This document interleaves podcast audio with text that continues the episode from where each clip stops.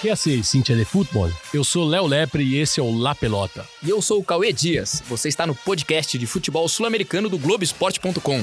E acá, La Pelota no se mancha.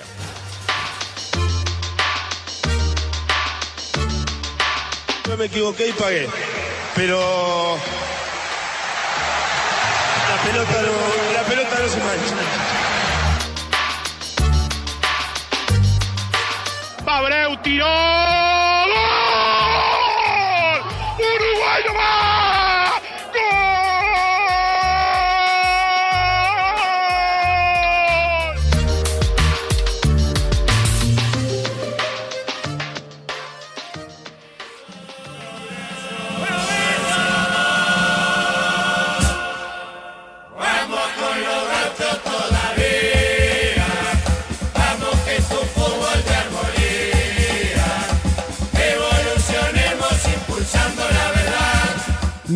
Semana em que o Uruguai perdeu aos 80 anos Tabaré Vázquez, ex-presidente do Paisito, em duas oportunidades, de 2005 a 2010 e de 2015 a 2020, a abertura do nosso programa é uma homenagem ao humilde Clube Progresso, El Gaucho del Pantanos, o clube do coração de Tabaré e que ele presidiu. Com Tabaré, o time do bairro de La Terra conseguiu acesso à primeira divisão logo no primeiro ano do médico na presidência do clube, em 1979. Ele também remodelou o estádio, disputou a Copa Libertadores pela primeira vez em 1987 e chegou a um improvável título do Campeonato Uruguaio de 1989, vencendo jogos contra os dois gigantes do país. Meteu 3 a 1 no Nacional e também 1 a 0 no Penharol. Nessa época, é, El Doutor Tabaré Vázquez já tinha se lançado também na carreira política pelo partido Frente Ampla e estava em campanha eleitoral quando o campeonato começou em 89.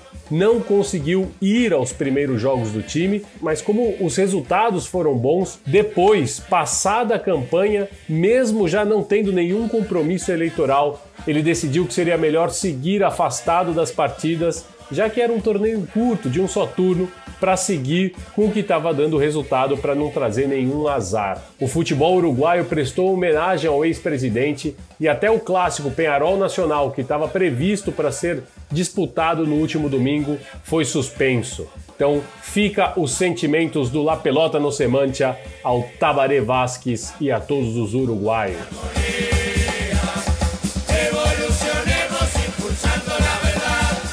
Aún siendo dirigente de Progreso, nunca pudimos dejar de lado nuestra pasión por Progreso. El momento más emocionante que viví es cuando Progreso asciende a la A eh, después de casi, eh, casi 35, 36 años de haber estado en la A y nunca había vuelto.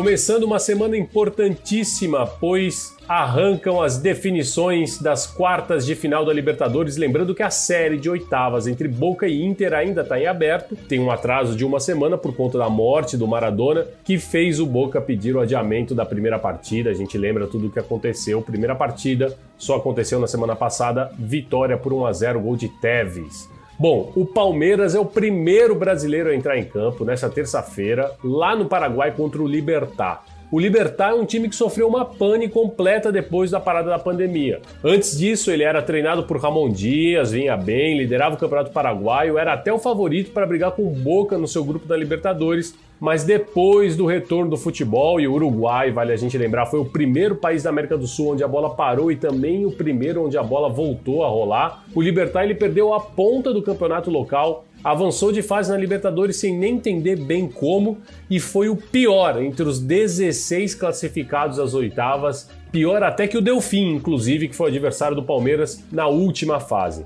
Mas agora parece que está melhorando um pouquinho o seu rendimento com o técnico Gustavo Morinigo. Passou com muita autoridade pelo Jorge Wilstermann, foram duas vitórias, 3 a 1 em Assunção, 2 a 0 em Cochabamba, e ele tem um time repleto de nomes experientes, né? E nomes que a gente está acostumado. Tem o Martin Silva no gol, o Ivan Pires, aquele que jogou no São Paulo, que chegou aqui com a fama de ser o melhor marcador do Neymar. Tem também o argentino Vangione, que foi campeão da Libertadores com o River Plate, os colombianos Boca Negra e Alexander Mejia, que foram campeões com o Atlético Nacional, e ele, Oscar Taquara Cardoso, um emblema do futebol paraguaio, um Highlander do futebol paraguaio, que no último fim de semana marcou pelo Campeonato Paraguaio também. Ele já tinha feito os dois gols do Libertar contra o Jorge Wilstermann em Cochabamba, marcou novamente neste fim de semana contra o Esportivo Luquem, empate por 2 a 2 e agora é o segundo maior goleador paraguaio da história. Ele tem 349 gols e passou, inclusive, Arsênio Érico, um paraguaio que é o maior artilheiro do futebol argentino. Então, é claro, o Palmeiras tem que ficar atento em quem está dentro de campo, mas quando o Oscar Taquara Cardoso entrar no segundo tempo, e ele vai entrar no segundo tempo, olho nele. Autoriza o juez, toma carreira, Taquara pensa a ver qual decisão toma o remate. ¡Gol!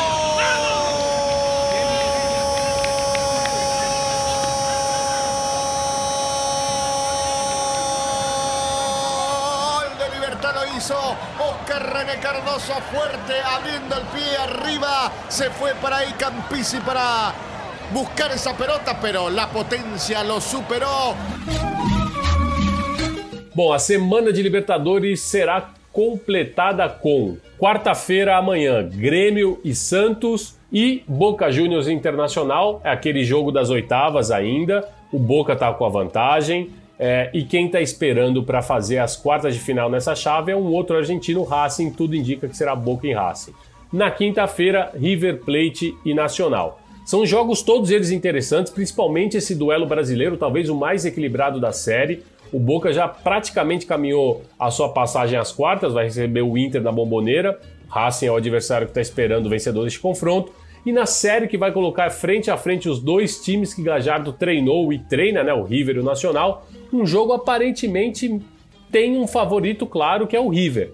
Mas eu acho muito interessante a gente pensar que este Nacional remodelado, né, já sem o Gustavo Munua no comando, que deixou escapar um título do Campeonato Uruguaio para o Rentistas, pode sim oferecer uma resistência ao Milionário tendo em conta a dificuldade que o River Plate teve em marcar contra o Atlético Paranaense, dizimado pela Covid nas oitavas de final. Né? Foi um empate em Curitiba por 1 a 1 venceu por 1 a 0 é, jogando no Estádio Libertadores de América, caso do Independente, com um gol é, do, de pênalti, né, marcado pelo Nico de la Cruz, que estava com pedido de captura lá na Argentina por causa de uma causa que ele tem, né, um processo que ele tem é, em, em trânsito na justiça paraguaia. Ele não se apresentou para testemunhar. Nessa segunda-feira rolou um pedido de captura porque ele não apresentou para testemunhar e mas já já tá o advogado dele já está cuidando de tudo vai para o jogo então vamos ficar de olho nessas quartas de final porque tem duelos interessantes,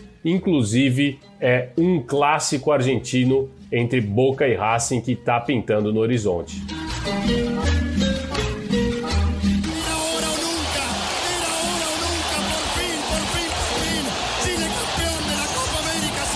No futebol chileno, e faz tempo que a gente não fala dele, tem muita coisa que vocês precisam saber. A primeira delas é que tudo continua igual para o Colo-Colo, ou seja, a situação está desesperadora. O time é o último colocado na classificação geral e vale lembrar que o último é rebaixado direto para a segunda divisão, tá? Não tem, o promédio tem para os outros. E sabe quem voltou para o Colo-Colo? Jorge Valdívia acertou com o time na última semana e deve reestrear hoje, terça-feira, dia 8 de dezembro, contra o La Serena em um jogo entre o último, né, o Colo-Colo, e o penúltimo colocado da, do campeonato. É, a previsão é que o campeonato chileno termine em janeiro, mais conhecido também como mês que vem, né? Mas muitos jogos estão sendo reprogramados por conta das participações dos times chilenos na Copa Sul-Americana. E aí eles estão indo muito bem, né? A gente tem a Universidade Católica e União La Calera, que estão na briga pelo título local e também envolvidos na disputa dessa competição internacional e junto com eles o carismático Coquimbo Nido, né? Tiveram vários jogos reprogramados esses três times, então é, a previsão inicial é para que o futebol chileno termine em janeiro, mas pode ser que ele seja é arrastado um pouquinho mais porque tem esses jogos reprogramados, mas sobretudo na parte de cima da tabela. E em janeiro também é importante vocês terem em conta que outra notícia que vocês precisam saber que vai acontecer em janeiro é que Walter Montijo, Lardija, que está na Universidade de Chile, já anunciou que vai se aposentar de vez do futebol. Ele já tinha se retirado há alguns anos, é, decidiu retomar a carreira depois de ter é, recebido um convite do Tigre, né, do Tigre, time argentino, acertou posteriormente com o Laú, que foi um dos times por quem ele tem mais carinho, onde ele teve um dos, dos, dos, seus grandes trabalhos de sucesso, ao lado do Cruzeiro também, o Santos ele também foi bem. Mas agora o Montijo decidiu parar para sempre de jogar futebol, ele deve jogar até o final deste torneio, ou seja, até o final do contrato dele, que vai até o dia 31 de janeiro de 2021. E ele ficou meio chateado com a forma que a diretoria da Universidade de Chile, não da Universidade de Chile, mas da Azul Azul, né, que é a, que é a empresa que rege o futebol da Universidade de Chile, porque ele acha que eles estão forçando a aposentadoria, é, propondo um contrato que não é do seu gosto. Ele pediu, ele até queria alongar um pouquinho a carreira, porque é, vivemos um tempo em que ele ficou sete meses parado por conta da pandemia, então ele achava que ele podia render mais um aninho, mas Montijo está insatisfeito por lá e decidiu que não vai jogar mais por nenhum clube. Vai sim encerrar a carreira. Que Walter Montillo da término a su carrera. Les vamos a contar los detalles de cómo fue la jornada de hoy, de cómo se gestó esta declaración que comenzó muy temprano en la mañana, eh, antes del inicio del entrenamiento, donde Walter eh, Montillo les comunicó a sus compañeros.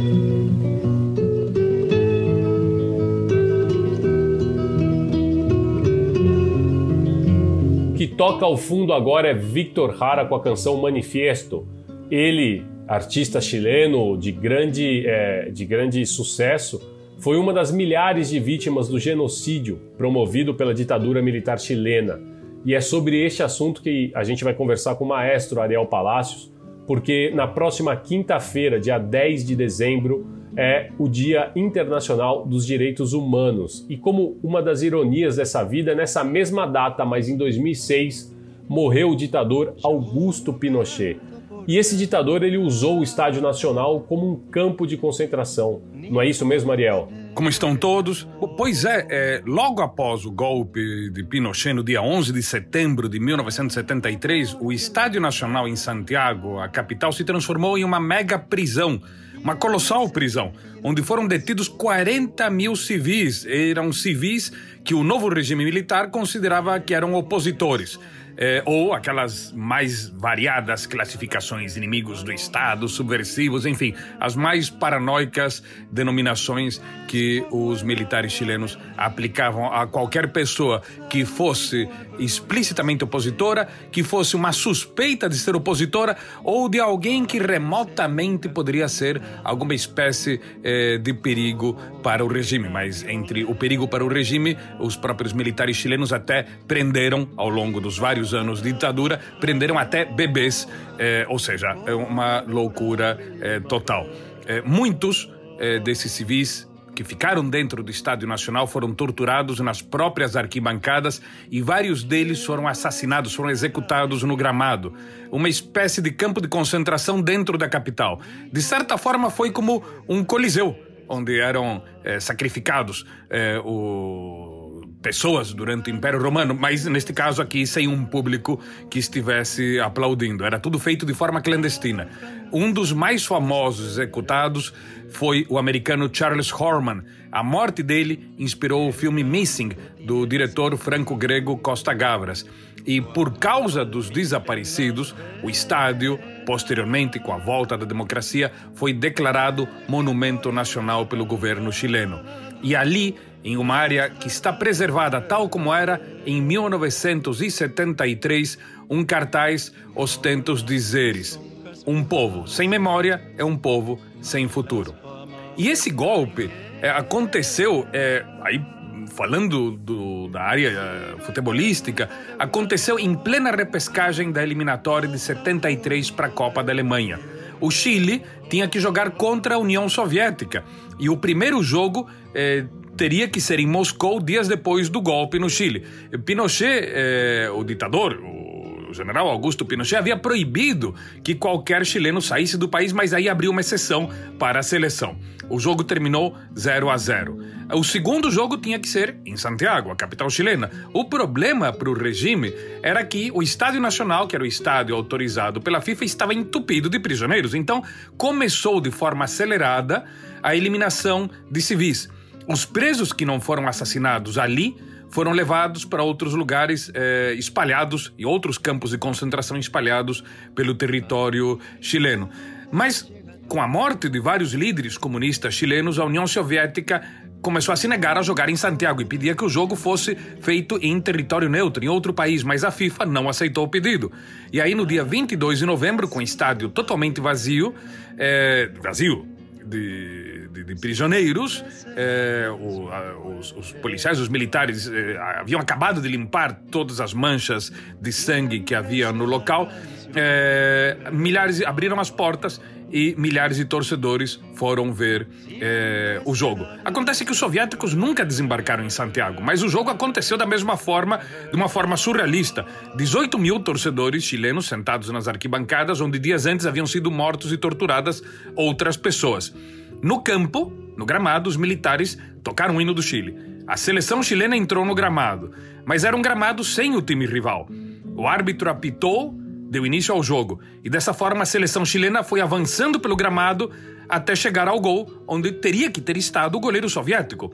O jogador Francisco Valdés Munhoz esperou, parou, esperou que os fotógrafos o enquadrassem bem, chutou com a destra, fazendo o gol que deu ao Chile, um gol muito peculiar, que deu ao Chile a classificação da Copa de 74.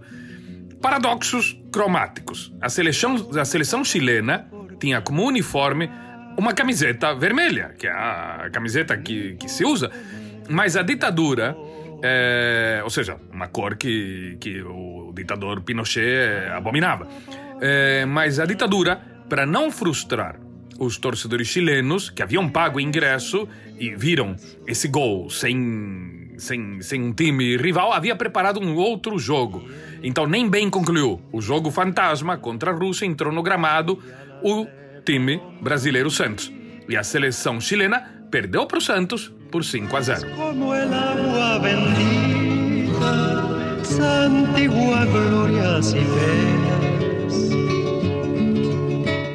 Ariel, e qual foi é, o triste saldo em vidas humanas que o regime pinochetista deixou? Nos 17 anos transcorridos entre setembro de 73, quando deu o golpe, e março de 90, quando deixou o poder, Pinochet comandou um regime que assassinou pelo menos 3.200 civis. Esses são os números oficiais. Calcula-se que eh, o, o, valor, o número teria sido eh, algo maior do que isso. Mas os outros números são assustadores, porque outras 35 mil pessoas foram selvagemente torturadas, entre as quais 170 crianças menores de 13 anos, que eram consideradas subversivas por esse regime que estava mergulhado na paranoia. Eh, Pinochet dizia que estava informado sobre tudo. A frase dele era, abre aspas, neste país não cai uma folha de árvore sem que eu saiba, fecha aspas. Entre os vários presos havia muitas mulheres, e dessas, 316 foram estupradas. 13 mulheres dessas que foram estupradas ficaram grávidas de seus torturadores, e delas, seis deram à luz aos filhos indesejados desses militares. 229 mulheres já estavam grávidas no momento da detenção, mas mesmo assim, 11 delas foram violadas. Outro saldo desta ditadura pinochetista. 700 mil chilenos partiram em exílio, uma proporção enorme para o tamanho do país. Mas, além de ser um serial killer eh, com amplos poderes, eh, Pinochet era também um piromaníaco. Ele ordenou a queima de dezenas de bibliotecas, uma ação que nos últimos anos os historiadores começaram a classificar como genocídio cultural.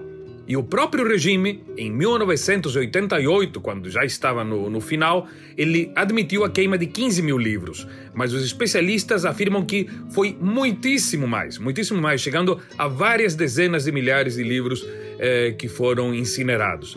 E um dos casos mais emblemáticos foi a queima de livros sobre o estilo de pintura cubista. O cubismo, os eh, militares chilenos achavam que tinha a ver com a Cuba comunista, porque eles confundiam cubismo com Cuba. Então, um estilo que tinha a ver com formas geométricas, foi confundido com a ilha caribenha. Os militares chilenos não eram exatamente lá muito ilustrados, como podemos perceber. Siempre será canción nueva. Siempre será nueva.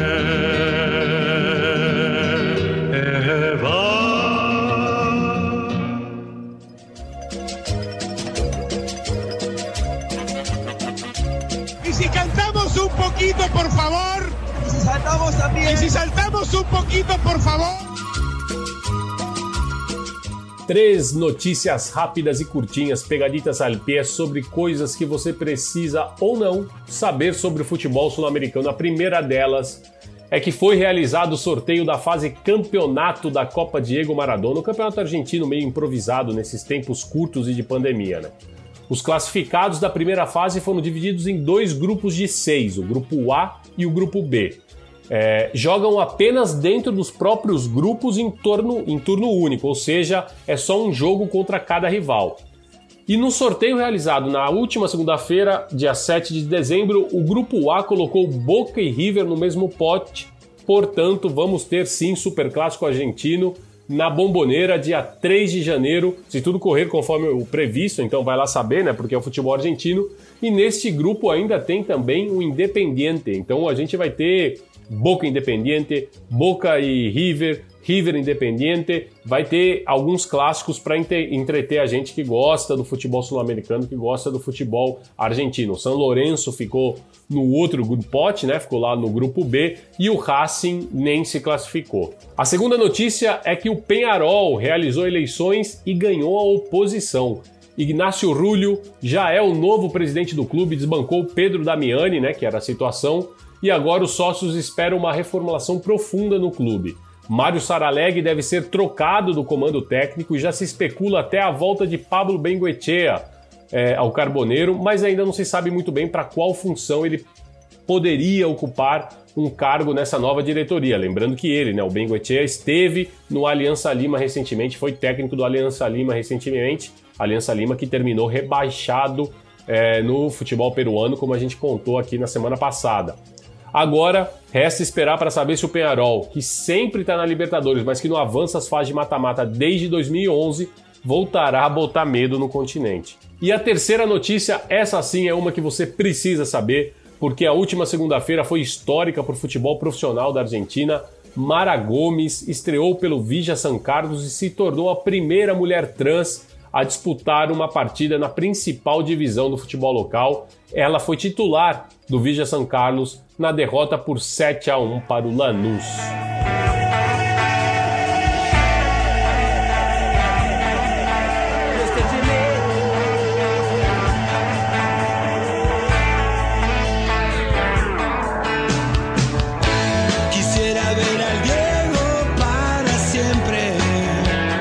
Chegamos ao fim de mais um episódio do La Pelota no Semante, edição Cortita LP. Lembrando que você encontra o La Pelota no ge.globo barra podcasts e também no seu tocador favorito de podcasts, na Apple Podcasts, no Google Podcasts, no Pocket Cast e também no Spotify.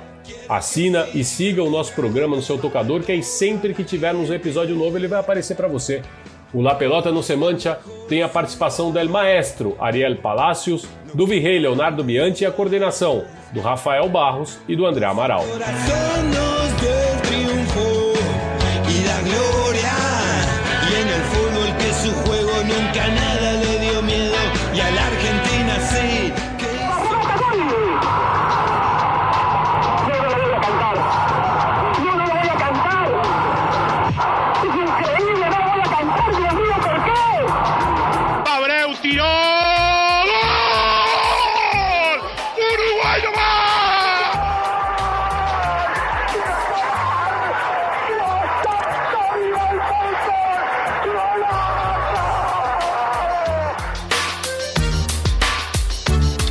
Me equivoqué y pagué.